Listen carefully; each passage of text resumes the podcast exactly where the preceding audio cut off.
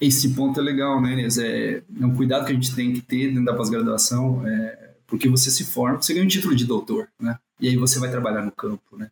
É, como você vai trabalhar, às vezes, a alimentação do ego, né? Que a gente tem que ter um cuidado muito grande, né? Porque você é doutor, você vai ter um conhecimento maior de um técnico que está no campo, na verdade. Na verdade, é esse tipo de interação que é extremamente importante. É como você vai interagir com o técnico, né?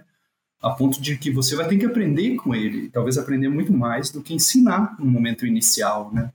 E essa percepção a gente tem que formar né, e auxiliar as pessoas a entender que isso é extremamente importante, porque ele vai se deparar com muitas dificuldades no campo que ainda ele não vivenciou dentro da academia, e ele vai ter que saber como absorver toda essa informação e como interagir dentro de uma equipe, né?